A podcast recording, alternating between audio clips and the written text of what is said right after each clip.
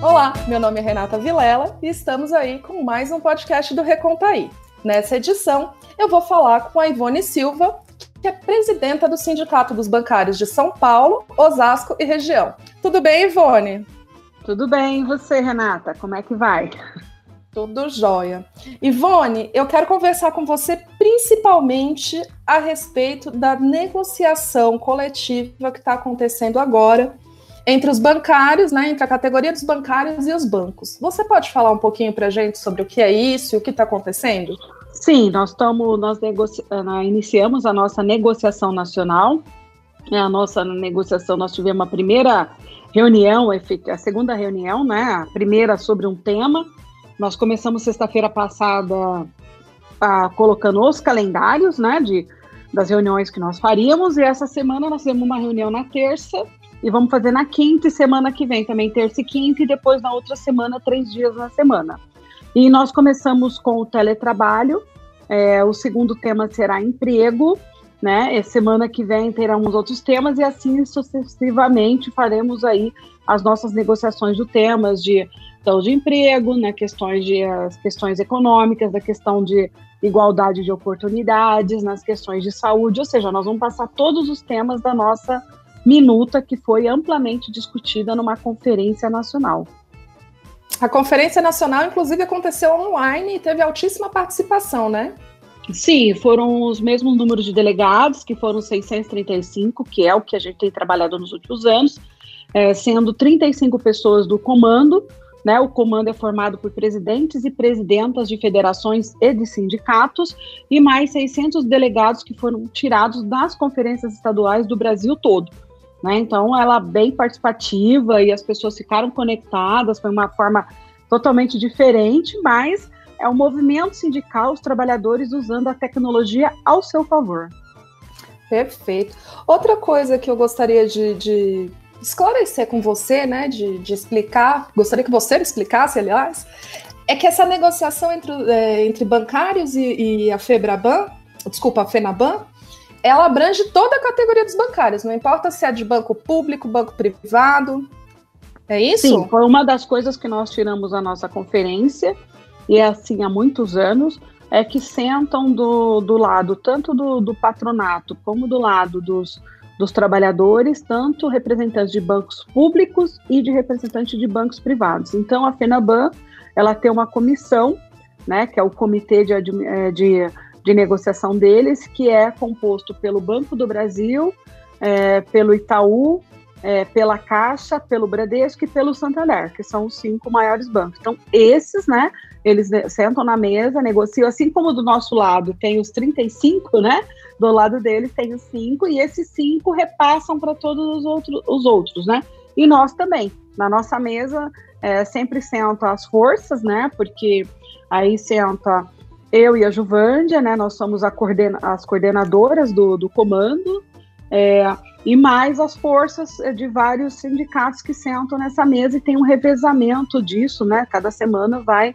é, alguns integrantes aí diferentes, né? Então é uma, é uma união, né? Porque estão aí os bancários do país todo e também a questão aí de que a gente representa e tem um guarda-chuva para todos os trabalhadores, né? Então primeiro a gente tem a convenção coletiva de trabalho e depois nós vamos fazer fazendo os acordos coletivos de trabalho banco a banco. Então, por exemplo, tem coisa no Itaú, Bradesco, Caixa e Banco do Brasil. Tá certo. Bom, eu quero já entrar então no, num, num, dos primeiros temas e eu acho que o mais importante desse momento, que é o teletrabalho. É, bancários e bancárias são pioneiros há muitos anos, né? É, inclusive duas mulheres bancárias aí representando a categoria, que isso é excelente. É, isso tem acontecido desde 2018, né, nessas negociações, né, porque eu entrei em 2017, Juvândia também assumiu lá a contrato, e a partir daí foram duas coordenadoras do comando, então já é a nossa segunda campanha nacional aí como coordenadoras, duas mulheres, algo inédito. Exato, e vocês querem ser pioneiros também na regulamentação do teletrabalho, me conta um pouco sobre isso. Olha, é, primeiro a gente percebeu que, é, devido à pandemia, todo mundo teve que ir para casa e trabalhar, né? Em casa, e foi algo muito correndo, então muitos bancários, assim, ó, você tá em casa, depois você pega o computador, pega as coisas, e assim foi, foi acontecendo. Então, hoje, boa parte da categoria, né, dos prédios administrativos estão em home office. O pessoal da agência tem vários bancos que fazem um revezamento com todos os equipamentos, e aí todo dia uma briga diferente, né, por banco diferente, que burlam essa, esses protocolos que nós negociamos na mesa. E aí nós percebemos o seguinte: olha, é, os, os presidentes de, de, bancos começaram a ir para a empresa e falar: oh, isso aí vai ficar. Né? Então o home office veio para ficar. Os bancários gostaram. E aí nós fomos fazer uma pesquisa realmente se os bancários gostavam. Então nós colocamos um questionário, é, demos um tratamento nele, né, de, é, como pesquisa. É, foram mais de 11 mil bancários e bancárias que responderam, e eles responderam algumas coisas, né? Então, responderam: olha, eu não tenho local apropriado, eu não tenho os instrumentos apropriados, eu não tenho cadeira, eu não tenho uma mesa. Então, tudo aquilo que a gente negociava de ergonomia, né, que você entra no ambiente do trabalho e tem, né? Aí nossa, foi perdido. E as pessoas começaram, ó, eu tenho dor nas costas hoje, eu tenho dor no pescoço, eu tenho dor no braço, porque começou a ter problemas em relação a isso. Ah, também os custos com água, com luz, com a energia, né, a energia elétrica, a internet, isso também ficou alto, né? Então os bancos baixaram seus custos, os seus custos, né? Que era é, os prédios, né? Então já tem banco devolvendo prédios, falando, olha, vocês após a pandemia aí, quando puder voltar, já não volta mais para esse prédio, volta para tal prédio, né? E eles economizaram, porque lá está o prédio fechado, não gasta energia, não gasta água, e esse custo veio para os trabalhadores. Então nós fomos perguntando isso para os trabalhadores, e os trabalhadores foram dizendo que esses eram os principais problemas, né? E também tem banco que coloca, que vai lá e a sua jornada está bonitinha registrada, e tem banco que não está registrado. Então esse é um outro ponto que nós achamos o seguinte, a questão da jornada ela tem que ser é, registrada, né? Ela é importante ser registrada. E assim nós fomos é, conversando com os banqueiros de vários pontos da nossa minuta, então por isso que nós construímos essa cláusula, né? Essa cláusula está lá na nossa minuta, então pessoal só consultar no site do seu sindicato vai estar tá lá a minuta que foi aprovada é, nas assembleias, é, que foi da nossa conferência, depois tiveram as assembleias para aprovar.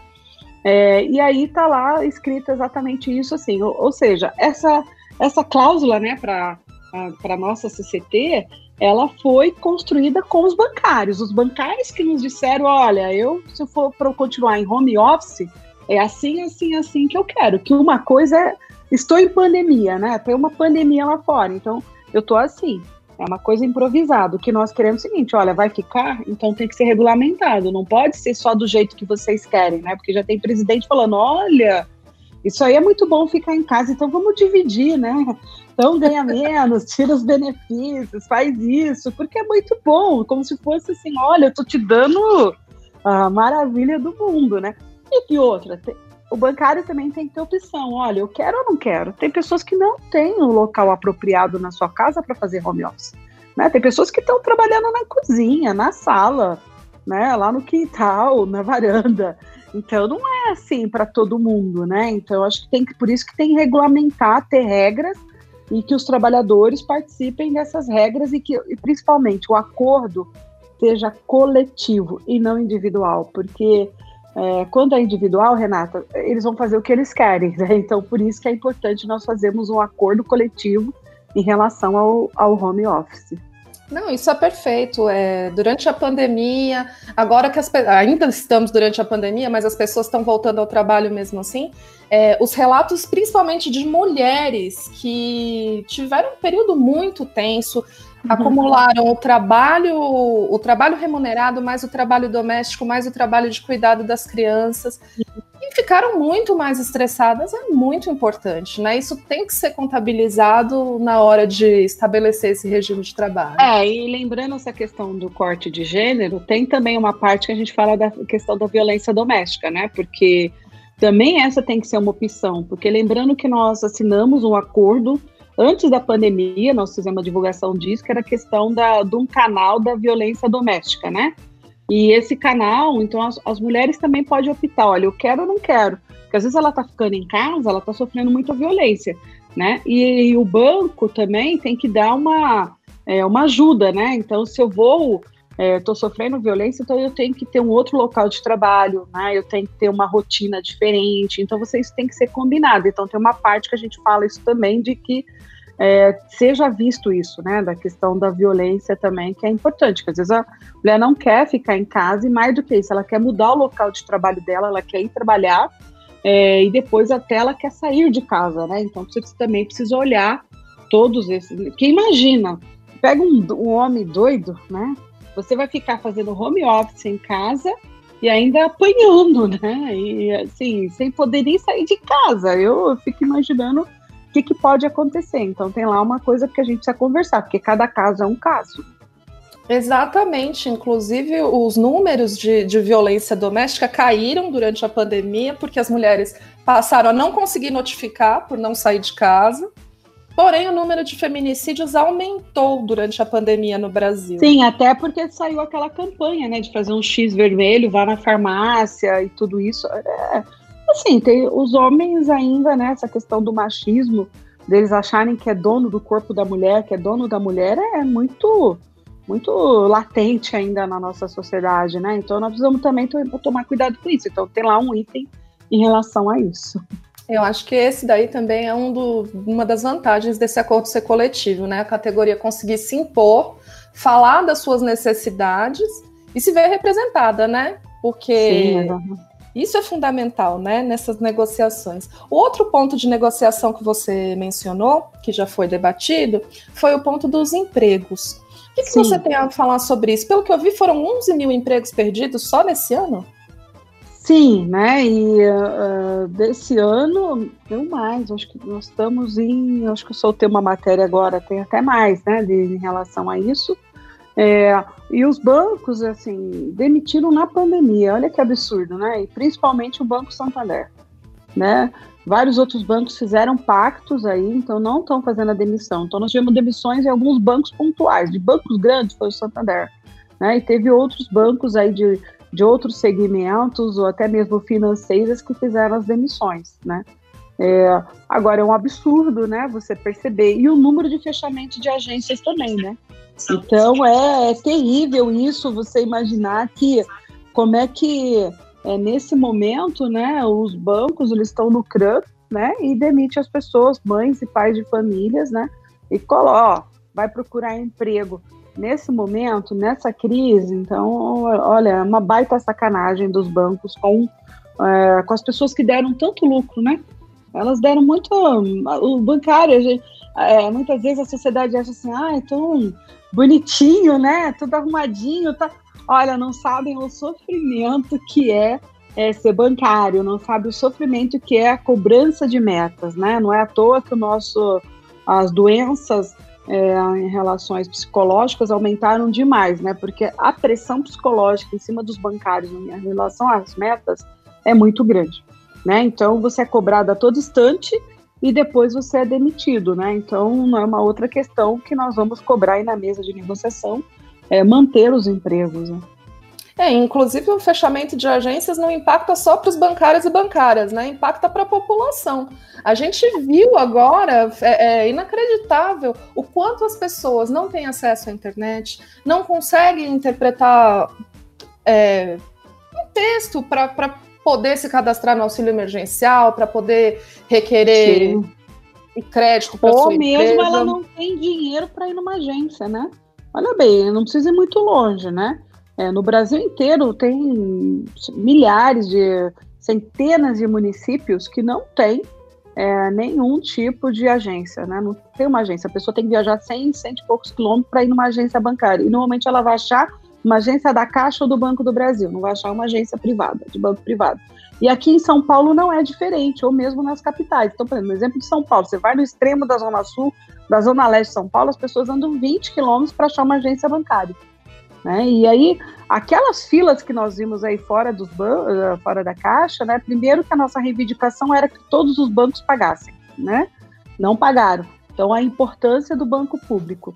E segundo, a, você percebe o número reduzido de agências. Então você vai na Avenida Paulista, né? Ou na Rio Branco, lá no Rio de Janeiro, ou nas principais, você é uma agência atrás da outra e muitas vezes até repetidas de banco. Aí você vai se afastando, vai diminuindo o número de agências. Então é, é uma concessão pública às agências que não é, que não cumprem o seu papel realmente para a sociedade brasileira. É, isso é muito importante. Eu acho que a manutenção desses empregos é, impacta... e você, é, impacta no quem está ficando, né, Renata? Então, assim, as agências, olha a diminuição do número de postos de trabalho de, de trabalhadores do Banco do Brasil e da Caixa. Então, tudo isso que foi sofrido nas agências já estava acontecendo porque já tinham pessoas assim, aposentou e não fizeram reposição. Então, você olha, reduziu muito o quadro de funcionários, né? E quem fica acaba trabalhando para dois, três, quatro dentro de uma agência.